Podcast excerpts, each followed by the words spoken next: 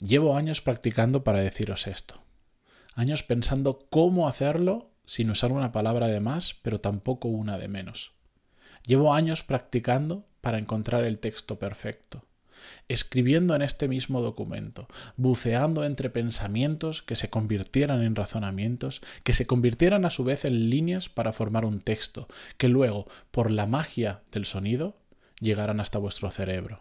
Y entonces ahí donde se alojan los mejores y los peores recuerdos, ahí donde las ideas se convierten en acciones o caen en saco muerto, ahí esas mismas palabras se convirtieran en eco.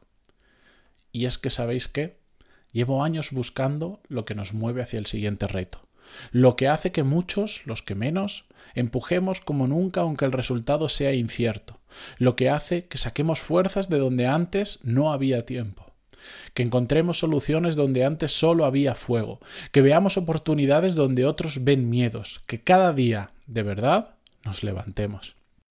El problema está en que no tengo respuesta que ofreceros. No sé qué es lo que me mueve hacia adelante, no sé qué es lo que me ayuda a ser constante, solo sé que es una llama que me arde por dentro, que un día se encendió y ya no hay quien la apague, que no hay tentación suficiente, ni pereza, ni excusa, ni billetera que la achante.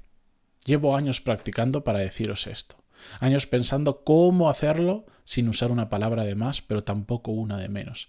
Y como no consigo hacerlo, os dejo con el más temido, infravalorado y sabio de nuestros aliados, el silencio.